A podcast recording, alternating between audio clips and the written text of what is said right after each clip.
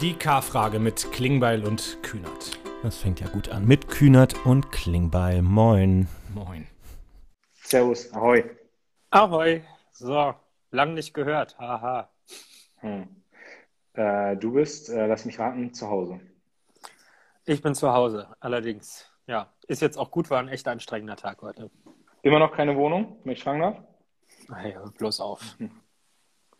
Wenn jemand eine Wohnung hat in Berlin, meldet euch. Bei mir und bei den tausenden anderen, die was suchen. Okay, das heißt, äh, das eine, äh, das eine äh, geplant hat nicht geklappt. Äh, nein, weil an, vermietet hätte der Eigentümer schon gerne, aber nicht an Kevin Kühnert. Ernsthaft? Ja. Es ist relativ, also es ist so diplomatisch ausgedrückt worden, dass man, glaube ich, rechtlich nichts machen kann, aber deutlich genug, dass ich verstehe, dass es meinetwegen passiert ist, ja. Scheiße. Mhm. Okay, also dann, ja gut, man will nicht unbedingt dann Bundestagskandidaten bei sich wohnen haben. Nee, das, das ist, ist auch unangenehm. Okay, also Soli-Aufruf, wer in Berlin eine Wohnung hat für Kevin. Welcher Bezirk muss es sein? Charlottenburg nicht. Tempelhof-Schöneberg äh, natürlich. Tempelhof-Schöneberg, da wo er wohnt, da wo er kandidiert, der meldet sich. Aber es hat ja neulich nicht mal irgendwie eine Türklinke geschickt. Insofern weiß ich nicht, ob meine Aufrufe hier irgendwie was, was bringen. Okay, ja. Kevin, sonst, sonst äh, ich bin auch hier im Bundestagsbüro. Ich habe hier mein Seeheimer-Schild aufgestellt, wie du siehst. Hm, super, habe ich gesehen, ja. Ansonsten hatte ich heute eine sehr schöne Veranstaltung mit der Bundestagskandidatinnen und Kandidaten die eingeladen waren, äh, heute in die Fraktion. Und äh, Carsten Schneider und ich haben so ein bisschen vorgestellt, wie die Arbeit hier im Parlament läuft, wie so der Stand der Kampagne ist. Ja, war sehr gut. Waren viele da. Frank Ulrich war auch da. Ich bin ja großer Frank Ulrich-Fan und habe ihn heute äh, zum ersten Mal, nee, stimmt gar nicht, zum zweiten Mal in, äh, in Live getroffen. Bisher ja immer nur Video. Und äh, Frank Ulrich, für alle, die es noch nicht wissen, aber es dringend wissen sollten, ist derjenige, der gegen Hans-Georg Maaßen äh, kandidiert. Und äh, du weißt immer, wie der Wahlkreis heißt, ne? Ich kann mir das immer nicht merken, aber. Suhl-Schmalkalden-Meiningen, glaube ich. Genau so.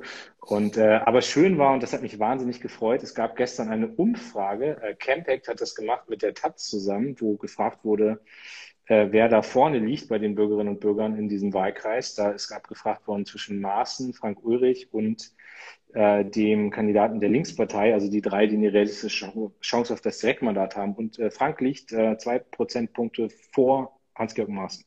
Und das wäre natürlich äh, ein super Thema, ein super, äh, ein super ähm, Wahlergebnis, wenn man es schafft, ihm das Direktmandat zu vermasseln. Äh, und die Union hat es immer geholt. Also war gut, auf jeden Fall. Ich bin großer Frank Ulrich-Fan und habe ihn gerade getroffen, kann ich berichten. Schon mal ein Highlight der letzten Tage.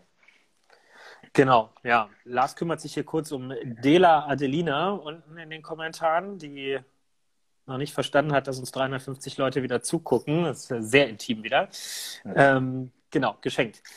Äh, ja, ich bin nächste Woche auch da. Ne? Also das ist ja so ein, so ein Format, wo ihr jetzt alle Bundestagskandidierenden der SPD äh, einladet, um mal so ein bisschen Come Together und wie würde das so laufen, wenn man dabei wäre in der nächsten Fraktion. Und äh, genau, ich bin bei dem Schwung nächste Woche Mittwoch dabei und erwarte eine ganz große Show. Also strengt euch ordentlich Aber an. Aber nächste Woche ist, glaube ich, eine digital, ne?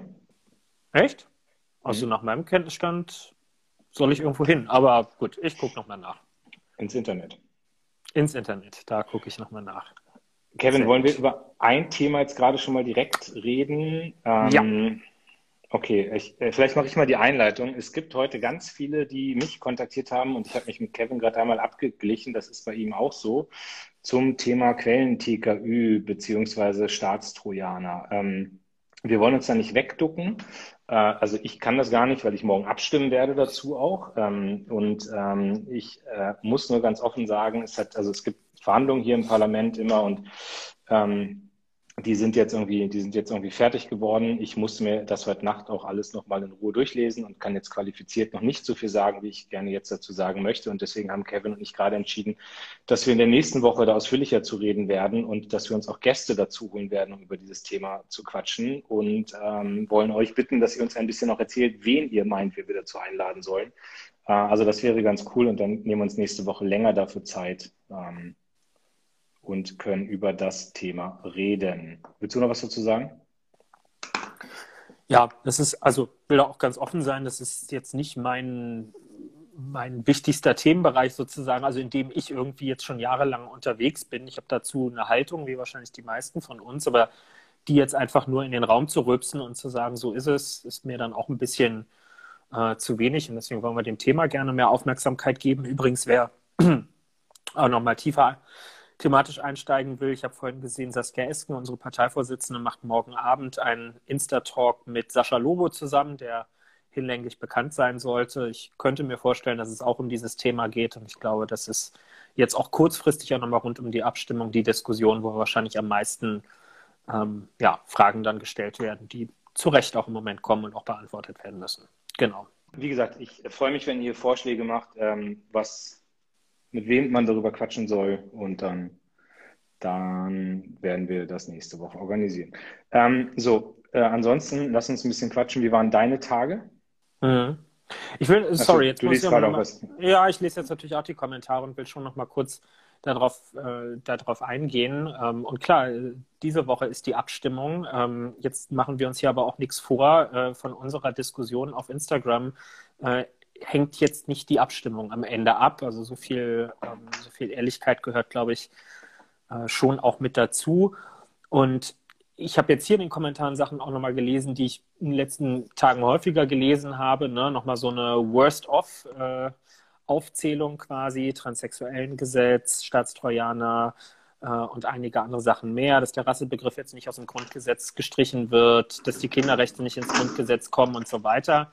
Ähm, ich bin ja nun irgendwie sehr klar sortiert, was die Frage Große Koalition angeht und ähm, ihr, ihr, wisst, wie meine Position dazu war. Ähm, und ich habe es immer unter anderem auch damit begründet, dass diese Paketeschnürerei und Dealmacherei, so ihr kriegt dieses Gesetz gegen wir kriegen dieses Gesetz, dass ich das unabhängig von den konkreten Parteien, dass ich das einfach unattraktiv und abstoßend finde, so gesellschaftliche Interessen gegeneinander äh, zu verhandeln. Ähm, nichtsdestotrotz, dafür hat sich eine Mehrheit äh, entschieden, dass man das unter den Bedingungen ähm, so macht und finde, es sollte zumindest nicht hinten runterfallen, dass es natürlich trotzdem auch jetzt immer noch ein Geben und Nehmen ist. Ich finde das weiterhin recht, recht unappetitlich, so Politik machen zu müssen und dass ich immer irgendwie eine Seite quälen muss, irgendwas zuzustimmen. Aber jetzt im konkreten Fall ist es ja zum Beispiel auch im Zusammenhang zu sehen mit dem Lieferkettengesetz, was in diesen Tagen ähm, verabschiedet wird und was eben durchkommt und wo, glaube ich, im Moment unter CDU-Leuten, CSU-Leuten genauso drüber abgekotzt wird, wie wir über andere Sachen ähm, abkotzen. Es führt mich nicht dazu zu sagen, dass ich so Politik machen will auf diese Art und Weise. Ne? Aber ähm, ich finde es schon wichtig, nicht aus den Augen zu verlieren, dass hier die SPD-Seite sich nicht einfach irgendwie einseifen lässt und jetzt allem zustimmt oder das plötzlich alles toll findet oder so, sondern das ist die Art, wie, ähm, wie Koalitionspartner miteinander leider Mehrheiten finden wenn Gemeinsamkeiten irgendwann noch aufgebraucht sind. Und ich glaube, da würde Lars wahrscheinlich zustimmen, so richtig viel Gemeinsamkeit ist einfach erkennbar jetzt auch nicht mehr übrig geblieben. Nee, wird ja auch in vielen anderen Sachen gerade deutlich. Ne? Sind vielleicht auch ein paar Themen, über die wir noch reden. Ähm, und ich, hier sind so ein paar Fragen, die jetzt gerade auftauchen. Also ob sowas im Koalitionsvertrag drin steht. Und muss man sagen, ja, da war das mit angelegt, dass es äh, genau diese Entscheidung auch, auch geben kann. Das ist seit Monaten verhandelt worden. Es ist jetzt natürlich so, dass irgendwie quasi 24 Stunden vor der Abstimmung, obwohl seit Monaten eigentlich klar ist, dass da morgen eine Abstimmung ist, ähm, dass es jetzt irgendwie losgeht, sich viele Leute melden, ist völlig legitim. Ähm, und nur weil ich jetzt hier gerade auch miss, also absichtlich falsch verstanden werde, ich habe nicht gesagt, keine Ahnung von dem Thema habe, ich habe nur gesagt, ich muss mir auch konkrete Einigungen, wie sie da sind, angucken. Die sind gestern Abend verhandelt worden. Ähm, ich habe ja als netzpolitischer Sprecher ganz viel auch zu dem Thema gemacht, Quellen TKÜ, und es äh, ist ein Thema, das wir dann äh, ausführlicher diskutieren werden. Und ähm, ich merke gerade schon, wir kriegen also oder ich, du ja weniger, weil ich ja morgen dann auch äh, eine Entscheidung treffen werde aufgrund der Sachen, die ich heute Nacht lese. Ähm, aber äh, so ist das in der Politik manchmal, dass man äh, auch mit Gegenwind äh, auskommen muss. Und ich möchte aber trotzdem qualifiziert und vorbereitet in eine Debatte reingehen. Und die Zeit müsste mir jetzt geben. Und nächste Woche nehme ich dann alle Kritik entgegen. Dann gucken wir mal. Gut. Hier ist gerade gefragt worden zur Maskenaffäre der Union. Wollen wir da kurz auch was zu sagen? Das ist ja ein zweites Thema, das aktuell gerade eine Rolle spielt. Hatten heute auch eine aktuelle ja. Stunde im Bundestag. Ich habe mich da auch nochmal zu geäußert. Wollen wir damit einsteigen? Also ist für mich eins so der, der Lowlights in der Tat der letzten Tage. Wir reden gleich noch über Sachsen-Anhalt, aber äh, lass uns damit mal anfangen. Ja, weiß nicht, was du bei der Debatte heute, heute anwesend vor mir sagst, weil ich habe also ich habe so einen dichten Tag gehabt, sag auch nachher gerne warum, ähm, aber ähm, ich habe noch gar nicht viel mitgeschnitten. Was, also ich habe Hubertus heute Morgen noch im Morgenmagazin zu dem Thema gesehen und das war dann auch das letzte, was ich noch aktiv mitgeschnitten habe. Ähm, nee, ich war bei der Debatte selbst nicht, weil ich auch andere Termine schon lange zugesagt hatte, aber ich habe sie ein bisschen im Netz mitverfolgt und ich muss auch nochmal sagen, dass mich die Diskussion ziemlich ärgert, äh, weil es im Kern, und das will ich hier nochmal einordnen, im Kern gab es in der letzten Woche Recherchen von zwei renommierten Nachrichtenmagazinen, auf der einen Seite vom Spiegel, auf der anderen Seite von der Zeit. Äh, beide waren unterschiedlich gewichtet, aber hatten im Kern eine Aussage und die Aussage war, dass das Gesundheitsministerium Masken, die nicht den üblichen Standards entsprachen, also die als nicht geeignet eingestuft waren für die Allgemeinheit, dass diese Masken ähm, abgegeben werden sollten für Bedürftige. Also äh, zum einen, das war die Recherche vom Spiegel, dass Masken abgegeben werden sollten an Menschen mit Behinderung, an Obdachlose. Und dann das andere, das war die Zeitrecherche, dass Masken abgegeben wurden äh, an äh, Pflegeeinrichtungen zum Beispiel. So, und die sind dann auch nochmal getestet worden. Die Zeit selbst hat halt auch getestet. Äh, und da hat man eben gesehen, dass diese Masken äh, nicht den Qualitätsstandards entsprechen. Und, und das ist etwas, was was dann irgendwie Freitag öffentlich wurde und wo ich mich dann auch geäußert habe und gesagt habe, äh, das muss jetzt dringend aufgeklärt werden vom Gesundheitsminister, also von Jens Spahn. Wenn, das, wenn das stimmt, dann kann das nicht ohne Konsequenzen bleiben und dass sich so ein Vorgang, also überhaupt so zu denken, also das ist ja vom Arbeitsministerium, muss man immer wissen, die sind damit dran und die verhandeln das dann mit und die haben dann auch ein Mitspracherecht ähm, dass, äh, dass da gestoppt wurde, aber dass überhaupt über sowas nachgedacht wird, das halte ich schon für menschenverachtend und sehe, dass da Grenzen überschritten wurden. Und dann hat die Union das, äh, erst waren die 24 Stunden ruhig, also irgendwie so Stillruht der See, es war, also es kam gar keine Reaktion. Äh, und dann haben sie aber entschieden, dass sie voll auf Attacke gehen und jetzt die SPD angreifen und uns Zweikampf unterstellen. Und das ist schon ganz spannend, weil im Kern muss man ja sagen, war die Kritik von uns, äh, war die Kritik von der FDP, von den Grünen, von den Linken, also von eigentlich allen Parteien, ähm, aber auch zum Beispiel vom, vom Wohlfahrts, äh, von den Wohlfahrtsverbänden, von den Sozialverbänden, also Paritäten, VDK. Ich glaube, so VD hat sich euch auch geäußert und ähm, und das ist etwas, was, ähm, äh, was die CDU aber gerade ganz geschickt irgendwie überspielt und sich, sich nicht zu dem Thema äußert. Und äh, darum ging es heute in der, in der Debatte auch im Parlament. Und ich, äh, ich finde, man muss jetzt sich immer wieder eigentlich auf den Kern des Ganzen berufen und sagen, es geht hier, äh, es geht hier jetzt nicht irgendwie um die Frage, ob die SPD Wahlkampf macht, sondern es geht um die Frage, was da im Gesundheitsministerium gedacht wurde. Ich bin dafür, dass man die Debatte dringend versachlicht, auch Emotionalität rausnimmt, aber ich, ähm, äh, also ich tue den Gefallen Jens Spahn auf jeden Fall nicht und gehe auf diesen, dieses Narrativ mit ein, dass es hier um Wahlkampf geht. Also halte ich für völligen Quatsch.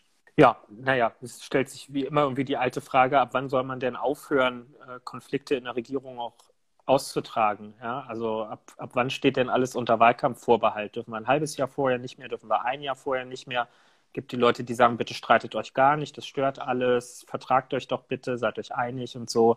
Ähm, so, so hilft das ja äh, am Ende nichts. Ich fand sehr bemerkenswert, dass die Verteidigung, also dass die sich verteidigen, bitteschön, ne? ist, ja, ist ja ihr gutes Recht natürlich.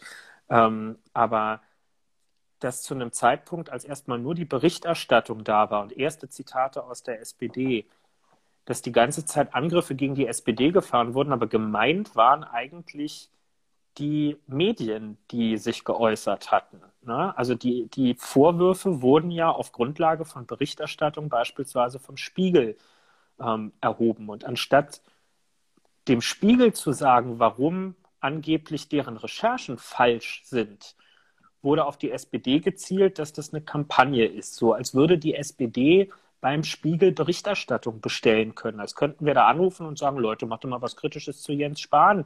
Da ist irgendwas mit den Masken nicht ordentlich gelaufen. Hier habt ihr noch drei E-Mails und dann macht man einen schönen Artikel draus, damit wir alle Freude im Wahlkampf haben. Ich finde das ein ziemlich heftiges Bild von von Öffentlichkeit, was er da zeichnet. Also mich erinnert das ein bisschen so an die Art, wie Sebastian Kurz in Österreich regiert, wo einfach alle, die gegen ihn und die Regierung sind, bilden so ein großes Gebilde aus, ähm, aus so Staatsfeinden und, und äh, Vaterlandsverrätern, ja, irgendwie so eine Mischung aus all dem. Und da geht dann kritische Presse. In Österreich ist es dann irgendwie ähm, der, der öffentlich-rechtliche Rundfunk und ein paar Zeitungen und, und hier ist es dann eben der Spiegel. Das geht so alles fließend ineinander über. Und das finde ich schon, finde ich, finde ich schon ganz schön heftig. Ne? Sich selber verteidigen, alles okay und auf uns draufgehen, bitteschön, gehört alles dazu. Wir haben die auch nicht geschont, aber ähm, was die Medien da abgekriegt haben, fand ich, fand ich mutig, sagen wir es mal so.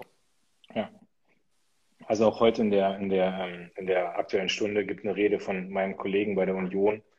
Das ist schon, äh, also eigentlich ist es der Vorwurf, dass jetzt äh, Spiegel und alle gelogen haben. Also ich bin gespannt auch, was jetzt am Wochenende kommt, wenn der neue Spiegel da ist. Morgen kommt ja die neue Zeit. Die haben wohl auch nochmal äh, nachgelegt oder neue Recherchen. Mal gucken, was da kommt. Aber es ist schon geschickt. Also es ist ein gutes Beispiel an politischer Kommunikation, wie jetzt die Woche abgelenkt wurde. Und ähm, das, äh, aber der Kernvorwurf bleibt und der muss halt geklärt werden. Und ich, ich frage mich halt, also was sind das für Leute in einem Ministerium, die am Ende solche Vorlagen erstellen und solche Vorschläge erarbeiten? Und da muss man drüber reden, nicht über das andere. Gut, ähm, ich habe noch ein Lowlight, über das wir dringend reden müssen. Ähm, auch, glaube ich, weil wir in der Woche davor ja Katja Pehle hier hatten. Ähm, und wir sollten ein bisschen noch über die Sachsen-Anhalt-Wahl reden, also die mich ja sehr geschockt hat. Ich weiß nicht, wie es dir ging. Ähm, ich habe damit gerechnet, dass es kein, kein gutes Ergebnis wird, aber am Ende, dass das einstellig wird, hat mich ziemlich getroffen. Also muss ich ganz deutlich sagen, weil ich auch gesehen habe, wie die Genossinnen und Genossen da gekämpft haben, wie sie unterwegs waren, viele junge Leute. Ähm, hast du für dich mittlerweile schon eine Erklärung für den Wahlausgang? Hm. Also erstmal ist, glaube ich, voll okay, dass wir heute ein bisschen generell Lowlight-Runde machen. Wenn ich so in die Kommentare unten reingucke, ist bei denen, die uns zugucken, heute auch Lowlight-Abend angesagt. Keine Kritik, voll okay, so. Ich lese das ja auch alles. Ähm, ja, und jetzt also das, das nächste Lowlight mit dem Sachsen-Anhalt-Ergebnis. Na, ich glaube, die eine Erklärung, die gibt es nicht dafür. Ähm, aber ich stelle mir natürlich schon auch nochmal noch mal viele Fragen seit Sonntag. Also vielleicht kann man ja zunächst erstmal rausarbeiten, was alles offensichtlich nicht zu diesem Ergebnis beigetragen hat.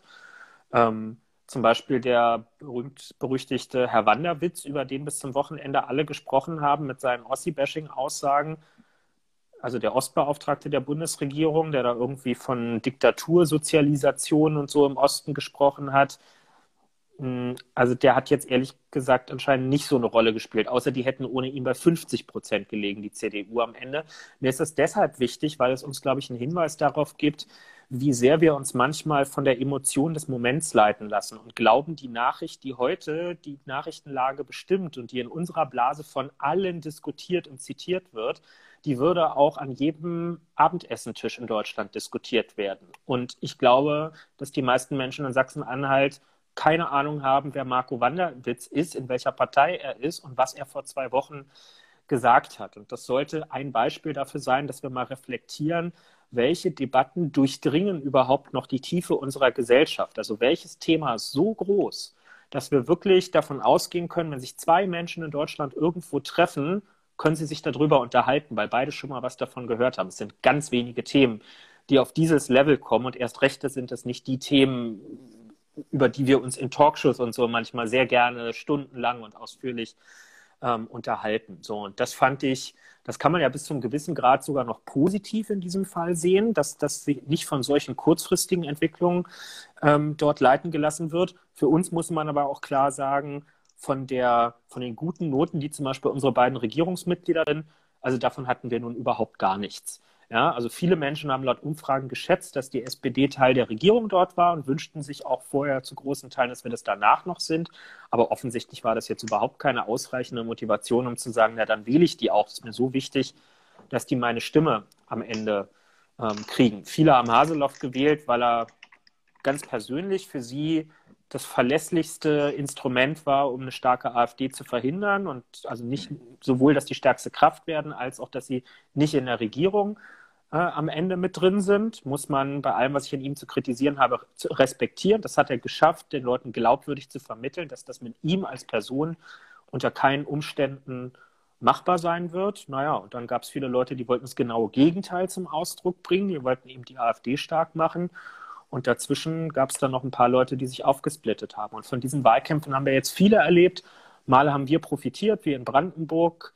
Jetzt haben wir blöd aus der Wäsche geguckt, wäre am Wochenende nicht Wahl in Sachsen-Anhalt, sondern in Mecklenburg-Vorpommern gewesen, würden wir jetzt einen grandiosen Wahlsieg von Manuela Schwesig mit wahrscheinlich auch 37 Prozent feiern. Ähm, ich meine das nicht, ich sage das nicht, um zu relativieren, sondern ich stelle mir wirklich die Frage, wie kriegen wir das hin, dass wir wieder Wahlkämpfe um die Themen vor Ort führen und nicht nur im Sinne von, Leute, wenn hier noch irgendjemand bei uns im Bundesland Tourist sein soll in Zukunft, dann dürfen wir nicht als so ein Nazi-Nest aussehen. Also müssen wir alles dafür tun, dass die AfD nicht stärkste Kraft wird. Ist ein verständlicher Impuls, aber ist irgendwie ein bisschen dünne für eine Wahlentscheidung am Ende. Ja. Verstehe ich. Und äh, also ich war ja auch da viel unterwegs. Mich beschäftigt die Frage auch. Ich glaube, eine Erklärung liegt auch darin, dass Strukturen abgebaut wurden. Ne? Also ich bin ähm, ich glaube, dass also gerade wir als Partei immer wahnsinnig auf diese Nähe angewiesen sind, dass wir Leute treffen können, dass wir ansprechbar sind, dass wir mit denen zu tun haben. Und ähm, wenn du dir anguckst, dass mit den Wahlergebnissen den letzten Jahren auch wahnsinnig viele Strukturen abgebaut wurden, also damit meine ich jetzt sowas wie Bürgerbüros und, und Ansprechpartner vor Ort, das ist auch total schwierig und führt dann, glaube ich, mit dazu.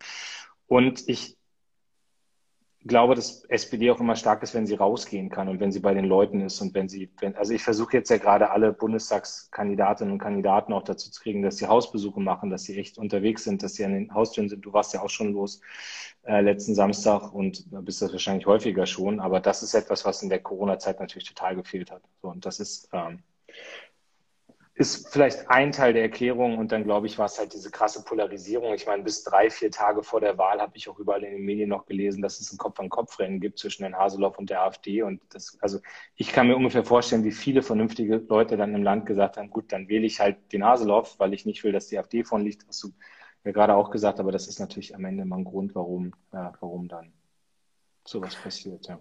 Ich will gerne auf einen Punkt eingehen, der in den Kommentaren auch gerade gekommen ist, weil ich den für zu kurz gegriffen halte. Ne? Also jetzt wird hier viel über Glaubwürdigkeit gerade gesprochen. Es gibt ein Glaubwürdigkeitsproblem. Das ist so ein Satz, der ist schnell gesagt und den, da kann auch jeder Beispiele für finden, wo das so ist. Ne? Ich will jetzt überhaupt gar nicht behaupten, die SPD hätte eine durch die Decke gehende Glaubwürdigkeit bei allen Menschen in Deutschland. Aber wer pauschal sagt, ein schlechtes Wahlergebnis heißt immer, ihr seid unglaubwürdig und meistens verbirgt sich dahinter, sagt mal bitte genau in dem Thema, was mir wichtig ist, dass ihr jetzt alles ganz anders machen wollt. Der muss dann aber auch erklären, warum im selben Kalenderjahr 2021, noch vor drei Monaten, dieselbe Partei, nämlich die SPD, 200, 300 Kilometer Luftlinie weiter in Rheinland-Pfalz 36 Prozent holt. Das ist ja die gleiche Partei dahinter. Ne? Also entweder hat Glaubwürdigkeit dann nichts mit der Bundespartei zu tun, nichts mit Agenda Hartz IV und was dann gerne alles gebracht wird, wo ich ja bei jeder Diskussion gerne dabei bin. Ähm, dann muss es was mit der Landespolitik zu tun haben.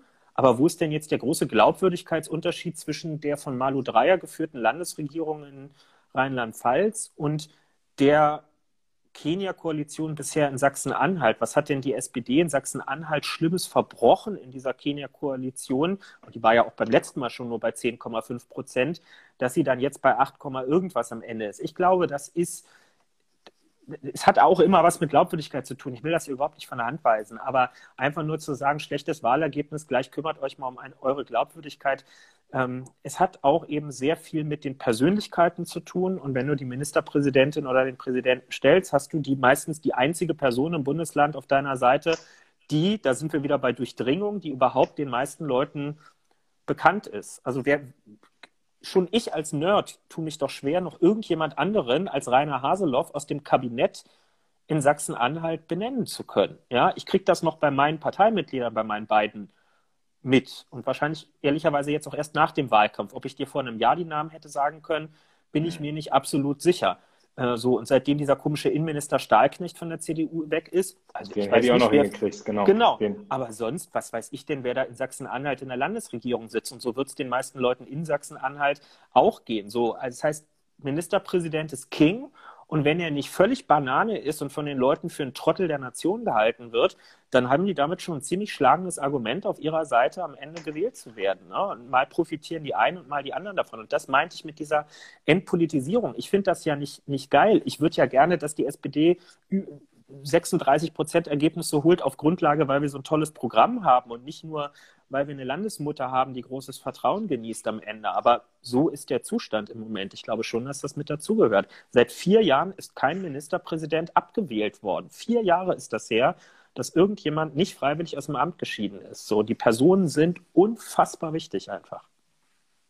Ja, und die Frage ist auch so ein bisschen, also die häufigste Frage, die mir gestellt wird, ähm, jetzt gerade ist natürlich, welche Konsequenzen zieht man für den Bund draus? Ne? So, also ich ein bisschen zu der Frage irgendwie, ähm, was ich, also was mich wahnsinnig geärgert hat in den Tagen danach, ähm, ich habe das so in sehr vielen Interviews dann auch gehabt, wo, wo du wirklich merkst, die SPD wird kleingeredet. Ne? Also ich hatte eine konkrete Interviewsituation, hat mich, äh, also ich ärgere mich ja noch über mich selbst, weil ich da manchmal so ein bisschen dünnhäutig bin, aber dann kommt halt eine Journalistin und sagt, ja, aber die SPD hat ja, sie kann ja gar keine Landtagswahlen mehr gewinnen. So, und dann denkst du so, äh, stopp, also hier mal gerade Vollbremsung, so die letzten drei Landtagswahlen. Eine haben die Grünen gewonnen in Baden-Württemberg, eine hat jetzt irgendwie gerade in Sachsen-Anhalt die, die Union gewonnen, aber dann hat Malu Dreyer auch eine Landtagswahl gewonnen in Rheinland-Pfalz für die SPD. Und wenn ich mir angucke, äh, MacPom angefangen, Niedersachsen, Hamburg, äh, Brandenburg und ähm, und dann eben Rheinland-Pfalz, so die Mehrheit der Ministerpräsidentinnen und Ministerpräsidenten kommt von der SPD. Also auch das sind so Sachen, die geraten halt super schnell in Vergessenheit und wo ich immer das Gefühl habe, bei uns ist nochmal eine besondere Härte. Ja, war wahnsinnig ärgerlich, dieses Ergebnis, also mehr als ärgerlich. Ich finde, man muss dann auch echt aufpassen, dass man nicht irgendwie noch in der Kommunikation so tut, als ob da ganz viele positive Dinge gewesen wären. Also, weil es ist einfach ein Ergebnis, das Mist ist. Ähm, aber also diese, dieser Eindruck, irgendwie die SPD kann nicht gewinnen, ist halt auch völliger Quatsch. Und ja. Ja, so und was, also es, es hätte ja ganz viele Themen vor Ort äh, gegeben, über die es sich gelohnt hätte zu sprechen. Und vielleicht irgendwie kleiner Erfahrungsbericht, das ist jetzt sechs Tage her, da saß ich bei Maybrit Illner abends, vor der Wahl noch, einige werden zugeguckt haben. Also ich habe drei oder vier Mal in der Sendung mir redlich Mühe gegeben, auf Sachsen-Anhalt zu sprechen zu kommen, weil ich das irgendwie logisch finde, in der letzten deutschen Abend-Talkshow vor einer Landtagswahl über diese Landtagswahl zu sprechen. Aber am Ende haben wir vor allem wieder über die Werteunion und über Hans-Georg Maaßen äh, gesprochen und über die CDU nach Angela Merkel. Das sind alles Sachen, die bestimmt wichtig sind, aber die kann man andauernd besprechen. Ähm, und wenn es dann mal um darum ging, dass irgendwie Sachsen-Anhalt zum Beispiel einen wahnsinnigen Anteil an der Energiewende in Deutschland stemmt, weil kaum irgendwo so viel Windkraft ausgebaut wird wie dort und dass man sich vielleicht mit der Frage beschäftigen sollte, ob manche Leute dort auch so einen Brast haben auf diese Art von Energiewende und Nachhaltigkeitspolitik, weil sie den Eindruck bekommen, sie müssen das alles in ihrem Bundesland machen, während andere sich einen schlanken Fuß machen mit 1000 Meter und mehr Abstandsregeln und so weiter, statt sich mit solchen Gerechtigkeitsfragen zu beschäftigen oder damit, dass in Sachsen-Anhalt jeder Dritte im Niedriglohnsektor arbeitet, also weniger als 11 Euro die Stunde verdient. Während in Hamburg sind es ein bisschen über 10 Prozent, in Baden-Württemberg 15, ist auch schlimm. Aber dort haben wir ein besonderes Problem, wie in den meisten Ostbundesländern. Und ich frage mich immer, wie das ist. Dann sitzt da irgendjemand im Osten Deutschlands kurz vor so einer Landtagswahl vom Fernseher und sieht, wie irgendwie ein paar Leute, die halt das Glück haben, in solche Talkshows eingeladen zu werden, über sie diskutieren. Aber irgendwie geht es gar nicht um sie, sondern es ist wie so ein Zoobesuch. Ja, guck mal, da ist so ein komischer Pinguin, der heißt Hans-Georg Maaßen und dann erzählt jeder noch mal eine Anekdote von irgendeiner Tante, die in der DDR aufgewachsen ist und glaubt irgendwie sagen zu können, wie das da so ist, aber über die eigentlichen harten politischen Themen und was man dagegen sehr unkompliziert häufig tun könnte, Mindestlohn erhöhen, Tariftreuegesetze beispielsweise äh, einführen und ähnliches, über so einfache Sachen, wo man wirklich mit Ja oder Nein darauf antworten kann, wird dann einfach nicht diskutiert. Und das das ärgert mich und ich schäme ich mich wirklich auch manchmal ähm, dafür, dass wir da nicht die Zeit finden, über sowas zu sprechen und, und eine Ernsthaftigkeit auch zum Ausdruck zu bringen. Tja. Hast du, hast du Highlights? Ja, es wäre ja, also ist jetzt ein harter Schnitt, aber ich habe ein nee, Highlight. Ich, ich überlege ich überleg halt einfach, wir sind jetzt auch schon wieder seit über 30 Minuten da und wir haben ja nochmal, ja, und jetzt kommt hier von Benny irgendwas mit das ich will trotzdem noch ein Highlight sagen, weil ich heute ja. wirklich, ich hatte heute wirklich ein Highlight. Du hast halt irgendwas äh, gemacht, was dich ganz viel beschäftigt hat, hast du gesagt, ja genau. Ja, ich bin einfach irgendwie heute viel, viel hin und her gefahren. Das ist einfach sehr anstrengend gewesen. Aber ich war heute Morgen im Regenbogenkiez in Berlin mit Klaus Wowereit unterwegs äh, und habe später auch mit ihm äh, auf Einladung der SPD Queer live auf Facebook diskutiert, kann man auch noch nachgucken. Und zwar nicht einfach, weil wir Lust drauf hatten, sondern weil sich morgen zum 20. Mal der Tag jährt, an dem Klaus Wowereit den berühmt gewordenen Satz Ich bin schwul und das ist auch gut so mhm. Gesagt hat. Und er hat nicht einfach nur diesen Satz gesagt, sondern ich würde aus heutiger Sicht sagen, er hat eine große Tür in der deutschen Politik ähm, aufgemacht. Ne? Wir haben vorhin diesen Talk gehabt mit ihm, aber auch mit Barbara Hendricks, Kollegin von dir aus der Bundestagsfraktion, ähm, die erste offen lesbische Ministerin, die wir in Deutschland hatten, Umweltministerin in der letzten Bundesregierung, ähm, die das auch nochmal bestätigt hat. Also ihr öffentliches Coming Out war dann sozusagen als Ministerin 2000, Ende 2013. Und sie hat auch nochmal gesagt, äh, wie war ihr Satz vorhin? Klaus hat es für uns alle miterledigt irgendwie oder hat es mitbeantwortet damals. Und ich finde das wirklich, ähm, ich habe das genau so erlebt. Es ist eigentlich nur 20 Jahre her, aber ich als eine, eine spätere Generation ähm, von Homosexuellen in der Politik ähm, profitiere in so vielfältiger Hinsicht heute davon, dass so viel Selbstverständlichkeit nicht mehr diskutiert werden muss, dass man keine Angst mehr vor einem Parteitag, er hat es ja damals auf dem Parteitag gesagt, als er regierender Bürgermeister werden wollte, dass man keine Angst mehr haben muss, wegen so eines Satzes nicht gewählt zu werden, dass man keine Angst mehr haben muss, dass es Hetzkampagnen von einzelnen Boulevardmedien deshalb gibt. Ne? Er ist ja damals in die Offensive gegangen, weil ernsthaft die, die Drohung quasi im Raum stand, dass Leute so, so Schmuddelstories über ihn machen und so weiter. Wenn man wirklich überlegt, was dieser Typ in einer Hochstresssituation damals auf sich genommen hat, ähm, das ist, das ist Geschichte gewesen. Und das sieht man einfach daran, dass alle diesen Satz kennen, dass man ihn sagen kann, ohne den Urheber zu nennen. Und alle wissen aber und haben ein Bild vor Augen, dass es Klaus Wowereit war und dass das mit ihm verbunden ist. Und das, das ist politische Geschichte und deswegen haben wir das heute gefeiert und äh, deswegen war uns das wichtig, das nicht einfach nur vorbeiziehen zu lassen, sondern wirklich auch nochmal hervorzuheben in seiner ganzen mhm. Bedeutung. Ja, ich erinnere mich damals auch dran. Also das war, das war ziemlich cool, wie Wovereit das gemacht hat. Also ich glaube, dass das für ihn ein Wahnsinnsschritt war. Ähm, aber es wirkte, es wirkte einfach verdammt cool und hat, glaube ich, also Du weißt es besser, so, ne? Aber es hat, glaube ich, für wahnsinnig viele Menschen einfach ganz viel auch gemacht, also tatsächlich gemacht, dass er, dass er diesen Schritt gegangen ist. Und ja, ja cooler Typ auf jeden Fall. Ja, definitiv. Und ey, mega tiefenentspannt. Also der, der, hatte wirklich, der hatte eine Vorstellung davon, was politischer Ruhestand für ihn bedeutet. Das hat, da hat heute ein mitten im Leben stehender, kerngesunder, sonnengebräunter Mann vor mir gestanden. Und ähm, krass. Also wenn ich in dem Alter so drauf bin, dann ist vieles richtig gelaufen. Ist ja noch ein bisschen. Bisschen ist noch hin, genau. Wir Gut, kommen ja aus dem gleichen Ortsteil in Berlin, ne? Ist ja auch Lichtenrader unten, ganz im Süden. Also insofern, vielleicht habe ich vom Genpool entfernt irgendwas abbekommen. Bestimmt alle da so, ja, genau. Also alle tiefen entspannt. Okay, meine, meine Highlights sind einfach nur Hausbesuche gewesen. Also es hat einfach mal Spaß gemacht, wieder unterwegs zu sein, aber da erzähle ich vielleicht nächstes Mal ein bisschen was zu, weil wir jetzt die K-Frage kriegen und ein bisschen diskutieren. So schaut es aus. Ich bin ganz, ganz gespannt, was heute die Frage ist. Irgendwas muss heute mit Maja Wallstein gewesen sein. Hier schreiben viele mit der großartige Kandidatin. Ich war neulich bei ihrem Podcast. Ich glaube, ich war der Erste, der im Podcast war, als, als Gast mit. Könnte ich gerne anhören. Aber ja, der Vorwärts hat heute über Maya berichtet. Okay, habe ich noch nicht gesehen. Also wenn ich jetzt hier die Kommentare richtig gesehen habe, hat jemand gerade geschrieben, tolle Geschichte, toller Wahlkampf, danke Vorwärts Verlag für die schöne Story. Ähm, Maya ist Kandidatin in äh, Cottbus und äh, Umgebung und äh, zieht jetzt gerade vier Wochen lang mit ihrem Kind und mit einem SPD Bollerwagen ähm, durch die Dörfer ihres Wahlkreises. Ja, und ähm, krasse Geschichte auf jeden Fall. Also Wahlkampf mal ganz anders. So.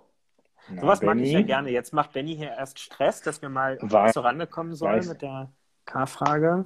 Boah, Leute. So, ich lese vor. Haha, du weißt, was das bedeutet. die K-Frage. Ihr müsst das bitte mal beobachten. Immer wenn Kevin keinen Bock auf das Thema hat, sagt er, ich lese mal vor.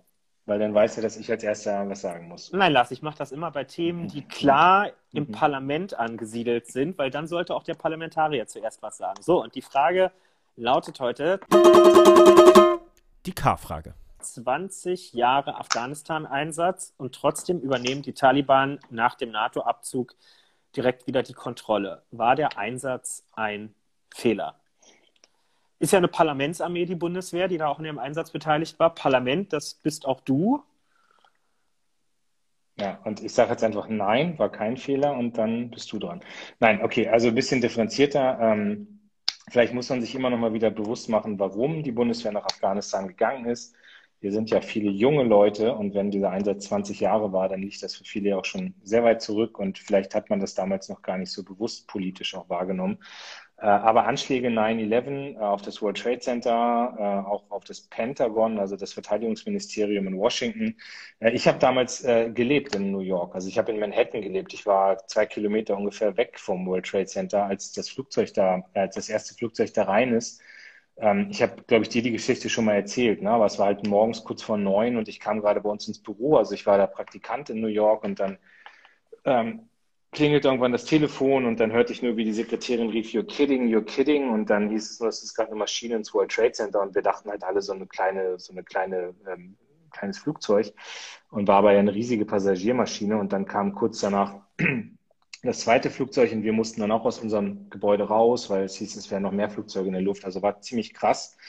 Ähm, und ich habe mich ziemlich intensiv deswegen auch mit dieser ganzen Frage mal beschäftigt und bin ja eh jemand, ich habe ich hab internationale Politik studiert, habe auch ganz viel zur Verteidigungs- und Sicherheitspolitik gemacht und fand damals richtig, dass man gesagt hat, ähm, man geht jetzt, wenn die Amerikaner da auch hingehen, und das war ja Artikel 5 NATO, Bündnissolidarität, wenn die Amerikaner jetzt nach, äh, nach Afghanistan gehen, um Al-Qaida und die Taliban da eben zu vertreiben und dafür zu sorgen, dass es keine Terrorcamps, also Camps, in denen Terroristen ausgebildet werden, mehr gibt, äh, fand das richtig. So, das ist, das ist erstmal Punkt eins.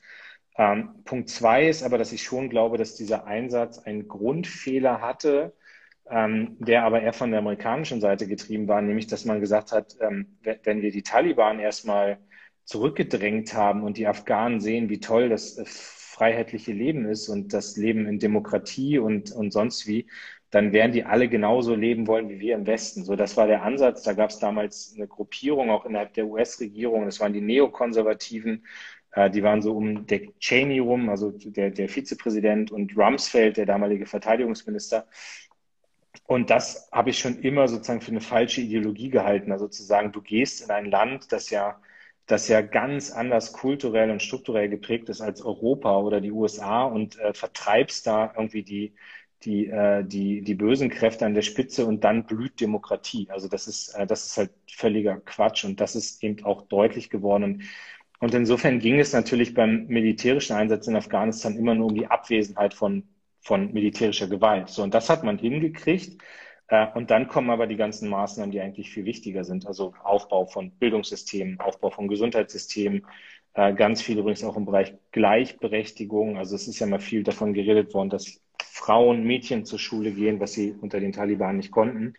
Ähm, und das hat auch in vielen Ecken Afghanistans funktioniert. Insofern würde ich sogar mal dieser äh, These in der Frage, dass man sagt, jetzt übernehmen die Taliban sofort wieder die Macht, dem würde ich, also das ist nicht die Realität. So, das mag vielleicht in manchen Teilen so sein und die Taliban sind jetzt einfach durch, durch Friedensgespräche oder durch äh, politische Gespräche, die die Amerikaner geführt haben, sind die dann auch mit beteiligt und haben Einfluss, ähm, aber haben sich eben auch zu bestimmten Dingen verpflichtet. Ne? Also dass, äh, dass, dass vieles, also dass eben diese ganzen terroristischen Anschläge, dass das nicht mehr passiert, dass man sich in die Strukturen einbinden lässt und so weiter und so fort. Und das muss jetzt, das muss jetzt entstehen. Ähm, was mich stört, sind zwei Sachen, um das auch noch kritisch zu sagen. Das eine ist, dass wir ähm, dass wir meines Erachtens ein bisschen Hals über Kopf rausgehen aus Afghanistan. Aber da verstehe ich eben, dass man mit den Amerikanern dann geht. Wenn die gehen, gehen wir auch. Alles andere wäre auch äh, gegenüber unseren Soldatinnen und Soldaten total riskant. Ähm, und wir haben, ich glaube, es gab 35 tote deutsche Soldatinnen und Soldaten. Also das ist schon echt eine Menge. Ich saß selbst dreimal in der Kirche, weil aus meinem Wahlkreis oder aus dem Betreuungswahlkreis da Soldaten umgekommen sind. Ähm, also dieses Hals über Kopf hat mich ein bisschen gestört. Und das Zweite, das ist eine Sache, wo ich gerade auch politisch Druck mache. Äh, es gab sehr, sehr viele Leute, die uns geholfen haben in Afghanistan. Also diese ganzen, diese ganzen Sprachmittler und so. Ne? Also das waren halt Ortskräfte, also Afghanen, die aber mit der deutschen Bundeswehr zum Beispiel oder mit keine Ahnung, deutscher Polizei oder im deutschen Justizwesen oder sowas, also oder anderen deutschen zivilgesellschaftlichen Helfern dann in Afghanistan zusammengearbeitet haben. Und äh, wenn wir jetzt gehen, dann sind die natürlich auch massiv gefährdet, weil es immer noch Leute gibt, die den übel nehmen, dass die mit uns zusammengearbeitet haben. Und da machen wir jetzt gerade Druck, äh, dass die nach Deutschland kommen können mit ihren Familien und dass die dann hier leben können und hier, hier dann auch einfach eine Zukunft haben. Und ähm, das, äh, das sieht aber ganz gut aus, dass wir das in der Regierung auch hinkriegen, aber das halte ich für einen ganz wichtigen politischen Schritt. So, jetzt habe ich wahnsinnig lang geredet, aber das ist halt auch ein Riesenthema. Also ich sage, es war kein Fehler, aber man muss daraus lernen, dass Einsatz, äh, also Militär bringt, Militär bringt keine Demokratie. Militär bringt vielleicht ein stabiles Umfeld, in dem dann demokratische Prozesse wachsen können und in dem Bildung greifen kann und sonst was. Aber du wirst mit äh, Militärgewalt kein, keine Demokratie schaffen. Und das war ein Fehler an diesem Afghanistan-Einsatz, dass die Amerikaner das gedacht haben. Ja. Huh, wo fängt man an? Ähm, also es hat noch mal jemand in den, in den Kommentaren das Wort Bündnisfall äh, irgendwie fallen lassen, ne? dass, die, dass das ja der Grundgedanke der NATO historisch gesehen mal ist, wenn ein Bündnispartner im Rahmen der NATO angegriffen wird, dass er sich dann auf die Solidarität aller bei der Verteidigung ähm, verlassen kann. Jetzt ist sicherlich das, was rund um 9-11 damals passiert ist, insofern ja neu gewesen, dass man es nicht mehr klassisch zu tun gehabt hat mit ein Staat gegen einen anderen Staat, sondern dass ein bisschen auch die Frage im Raum stand, wie kann man eigentlich gegen eine in einer ganzen Region vernetzten Terrororganisation, die sich bekannt hat, auch zu diesen Anschlägen, wie kann man die eigentlich lahmlegen und als, wenn man sie sozusagen als, als NATO, als Feind begreift, wie kann man die eigentlich angehen, ohne irgendwie die territoriale Integrität eines ganzen Staates gleich mit zu gefährden. Ich glaube, das ist vielleicht auch damals unter dem Druck der Situation jetzt nicht allzu detailliert äh, alles ausdiskutiert worden.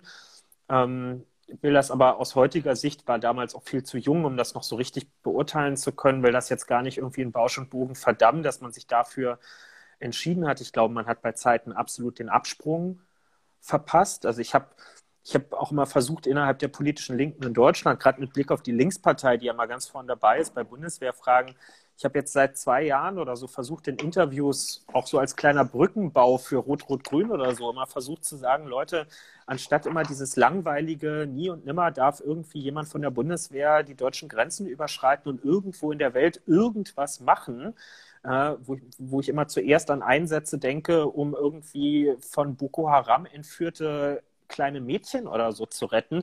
Also anstatt sich mit solchen zum Teil sehr abenteuerlichen Diskussionen aufzuhalten, könnten wir doch erstmal darüber reden, was mit den Einsätzen ist, die wir schon haben und was deren Begründung eigentlich ist. Also wie evaluieren wir eigentlich Auslandseinsätze? Ne? Also wann war der Punkt, wo wir uns vielleicht beim Afghanistan-Einsatz auch hätten eingestehen müssen, das, wofür man mal hingegangen ist, ist entweder geschafft oder der zeitliche Ablauf über mehr als ein Jahrzehnt, jetzt bald zwei Jahrzehnte, zeigt uns, es wird nicht wahrscheinlicher, dass das nochmal erreicht wird, weil die Verhältnisse viel zu komplex sind und diese Gesellschaft nicht mit unserer vergleichbar ist. Und was heißt das für die Strategie? Machen wir dann einfach immer weiter oder zieht man irgendwann die Konsequenzen so? Und versteckt hat man sich nach meinem Dafürhalten irgendwann nur noch hinter, wir sind zusammen rein, jetzt müssen wir auch zusammen raus. Und damit hat man die Verantwortung zu den US-Amerikanern rübergeschieben und letztlich gesagt, sobald irgendein US-Präsident sich zum Abzug bekennt, ziehen wir dann auch ab. So, so passiert es ja jetzt auch in dem Sommer. Und das, was du sagst zu den Ortskräften, dass die natürlich hier eine Perspektive jetzt haben müssen, da sind wir uns wahrscheinlich alle einig. Ich hoffe, dass dieser sehr, sehr eilige Abzug nicht dazu führt, dass es für manche von denen jetzt zu spät sozusagen ist, ne? weil wenn die ein oder zwei Monate nach den letzten Bundeswehrsoldaten und NATO-Truppen erst Afghanistan verlassen können, dann, so nehme ich die Stimmen von dort im Moment wahr, könnte es von, für einige von denen zu spät sein, denn die sind immer angefeindet worden in ihren Nachbarschaften, aber solange die NATO noch vor Ort war, waren sie körperlich zumindest nicht irgendwelchen Angriffen ausgesetzt. Und wenn jetzt wirklich eine Phase entsteht, in der die Schutzmacht sozusagen nicht mehr da ist, sie selbst aber mit ihren Familien da noch hocken, sind sich, glaube ich, einige ihres Lebens im Moment nicht sicher. Und das ist jetzt wirklich die größte Verantwortung, die wir rund um diesen Abzug noch haben, dass alle diese Leute, wenn sie da nicht bleiben wollen, das auch wirklich kurzfristig können und niemand zurückgelassen wird. Genau, ich, ich, ich lese hier gerade ein bisschen in den Kommentaren. Ne? Also es ist natürlich mhm. super kontrovers und ich, ich glaube, mit dieser Frage Evaluierung hast du einen Punkt. Also äh, wir haben damals immer selbst evaluiert in der Bundestagsfraktion. Ich, ähm, Da gab es eine Arbeitsgruppe, die sich auch ganz viel damit beschäftigt hat. Und du hast halt gesehen, dass natürlich im Land vieles viel differenzierter ist, als das manchmal so in der öffentlichen Wahrnehmung ist. Und also ich war auch selbst einmal da. Ich, ich wollte eigentlich jetzt noch mal wieder fahren, aber mit Corona war das dann war das dann irgendwie nicht so. Ich hatte auch irgendwie vor, mal in den Irak zu reisen, um mir da irgendwie den Einsatz der Bundeswehr anzugucken. Auch das hat nicht funktioniert. Aber ich war halt in Afghanistan und das war schon, das war schon total prägend. Also auch zu sehen, dass es Teile gibt, wo du ganz normal unterwegs sein kannst und das immer ja nicht zu dem Bild passt, was wir haben. Aber dann hast du auch wieder andere Gegenden, wo es wahnsinnig gefährlich ist und wo man nicht irgendwie rausgehen sollte. Und ähm, ich hatte gerade irgendwie in den Kommentaren hat auch eine, eine, eine Frau gerade geschrieben, dass sie Geschäftsstellenleiterin des afghanischen Frauenvereins ZANEV ist äh, und da mhm. Alphabetisierung von afghanischen Frauen stattfindet. Also klingt auch super spannend. Also ich also und ich habe mich dann irgendwann, weiß ich auch, hatte ich eine Delegation von afghanischen Parlamentarierinnen äh, bei, bei mir in Berlin zu Besuch. Ja, die waren hier und haben mir halt auch erzählt, so mit, mit Funkeln in den Augen, dass es das halt einfach vor zehn Jahren nicht gegeben hätte, dass es Frauen im Parlament in Afghanistan gibt. Und trotzdem ist die berechtigte Frage, ja, sozusagen in der Abwägung, rechtfertigt das das? So, also so, und das ist das muss halt, das ist eine ganz schwierige Entscheidung. Also weil hier gerade auch jemand so nach Abstimmungsverhalten, Militäreinsätze und so weiter fragt. Ich glaube halt, das Learning aus Afghanistan ist, dass es nie nur das rein militärische sein kann, sondern dass es immer auch um die Frage geht, was passiert da sonst noch? Und am Ende sind es Entwicklungshilfemaßnahmen, es ist irgendwie, ja, es ist auch Wirtschaftspolitik, es ist irgendwie, äh, es ist Justizpolitik, es ist Bildungspolitik, das kommt halt alles mit dazu. Und nur wenn diese ganzen Dinge auch stattfinden, dann passiert wirklich eine Veränderung im Land. Und jetzt überlegt euch auch mal, und da muss man immer aufpassen, wie man das formuliert, ähm, weil ich auf gar keinen Fall so den Eindruck erwecken will, man tut jetzt so, als ob die in Afghanistan irgendwie rückständig sind oder so. Darum geht's gar nicht. Aber ähm, das System ist einfach nicht vergleichbar mit unserem. Ja, so das, das ist nochmal, das ist eine ganz andere Kultur, es ist ein ganz anderer Fortschritt auch, der da ist und so. Und also auch Deutschland ist nicht ins zwei Jahren irgendwie eine, eine blühende Demokratie geworden. Ja, so das, ja, ich meine, es ist, also wir, wir kennen unsere Geschichte gut und wissen, wie krass das war, wie krass das auch war irgendwie nach dem, nach dem Dritten Reich, ja, und, und wo die überall noch saßen, die Nazis, und wie lange das gedauert hat, bis du, bis du braune Strukturen auch raus hattest aus irgendwie den staatlichen Behörden und so weiter und so fort. Also ich meine, so sind die 68er auch entstanden, äh, weil sie, weil sie sich gewehrt haben gegen Leute, die da immer noch saßen. Ähm, und ich, ich würde jetzt immer sagen, wir haben heute ein System, das total funktioniert. Ja, aber also natürlich gibt es immer noch Verbesserungsmöglichkeiten, aber ein gutes System auch. Aber das ist halt auch nicht mal eben so vom Himmel gefallen und dann war es da. So, und, und das ist, und wenn man so rangeht an ein Land und sagt, okay, die sind jetzt irgendwie die sind anders drauf als wir, aber jetzt mal irgendwie äh, ein paar Soldaten hin und dann wird das eine blühende Demokratie, das, das läuft halt immer schief. Also das ist nicht die Staatsform, wo alle automatisch hinwollen und das ist nicht die Staatsform, die man automatisch auch verinnerlicht und sofort lernt und sofort drauf hat. Ja, also ich glaube, ich, ich hoffe, dass wir viele Berichte jetzt auch ab Sommer kriegen werden von den Leuten, die jetzt auch zurückkommen, sowohl die, die im Einsatz waren, aber gerade auch von den Ortskräften, die nach Deutschland kommen. Ich glaube, das ist das dummes Wort, aber das ist das Beste, was wir jetzt noch aus der Situation machen können. Ne? Eine möglichst breite Debatte über die verbleibenden zivilgesellschaftlichen Möglichkeiten anzustoßen, nachdem keine Truppenpräsenz mehr vor Ort ist. Was kann man jetzt dafür tun, damit es nicht zu einem totalen Rückfall, gerade in den eher ländlichen Regionen vor Ort, ähm, kommt, wo ja wirklich Schulen und so auch aufgebaut worden sind, damit die nicht wieder zugemacht werden, Kinder dort wieder rausgezogen werden und, und alles, was mit dazugehört. Das ist, glaube ich, das, das Beste, was man noch machen kann. Und ich kann wirklich nur allen empfehlen, weil jetzt auch zum Teil die Diskussion hier in den Kommentaren ähm, auch sehr tief reingegangen ist, sich wirklich mal, und sei es nur mal bei Wikipedia anzugucken, wo eigentlich diese Auslandseinsätze stattfinden. Ich stelle manchmal in Gesprächen fest, einige haben da, dann, dann, dann fällt so ein Begriff wie Kampfeinsätze oder so. Es gibt da sehr holzschnittartige Vorstellungen davon, was so ein Auslandseinsatz oder ein, ein Mandat, was der Bundestag erteilt hat,